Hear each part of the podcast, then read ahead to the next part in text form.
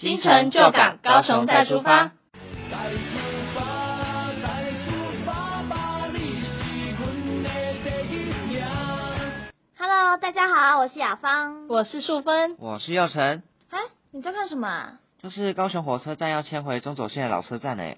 高雄的旧车站可是高雄人心中共同的回忆呢。是啊，每次经过火车站都会忍不住看它一眼呢。嗯，虽然它没有八五大楼引人注目，但是它承载着高雄成长的点点滴滴。在这样繁华的市中心，老火车站就这样矗立在中心，沉默的陪伴着。火车站最让人印象深刻的就是地冠式的建筑外貌，类型就有点像是高雄的高字。哎，对对对对对，而且啊，是他们这么多车站中绝无仅有的特色。那它是什么时候没有在使用啦？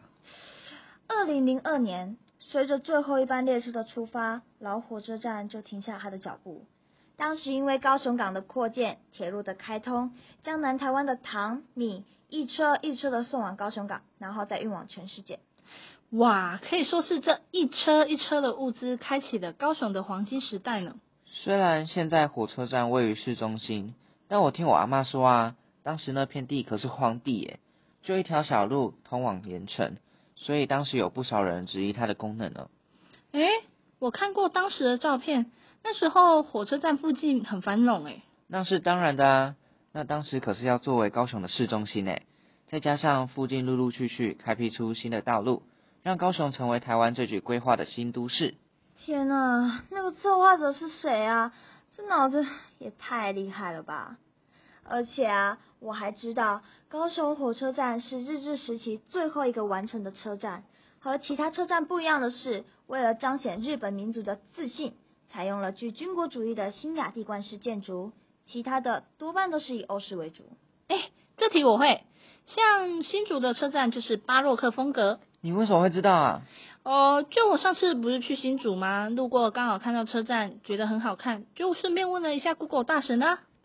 诶，但是我也觉得客运车站也很神奇耶。就是我去其他县市都是客货运，就是共用一个车站，但在高雄这边只看到客运而已耶。诶，你这样一说，我突然也才发现呢。你们说到重点了，这里就可以看出来，日本政府真的有心要把高雄变成南部最大的都市了。毕竟除了台北以外，也就只有我们高雄这么特别了。啊，那货运嘞，直接放着不管吗？哦，是在哈喽，怎么可能？是由高雄港站负责，就是我家附近那个打狗铁道故事馆。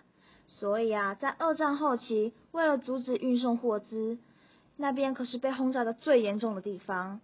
而火车站呢，索性逃过一劫，保存到了今天。好像除了二战期间，在新车站规划时，原本要拆除旧车站的诶。是有过，但当时高雄市民强烈的要求留下老车站，最后这座车站就被留下啦。而未来也会再次以新车站的面貌继续服务全新的高雄市。哇哦，好神奇呀、不愧是占据高雄市民心中的火车站呢。是啊，下次我们再来探索百年高雄留下来的遗迹吧。拜拜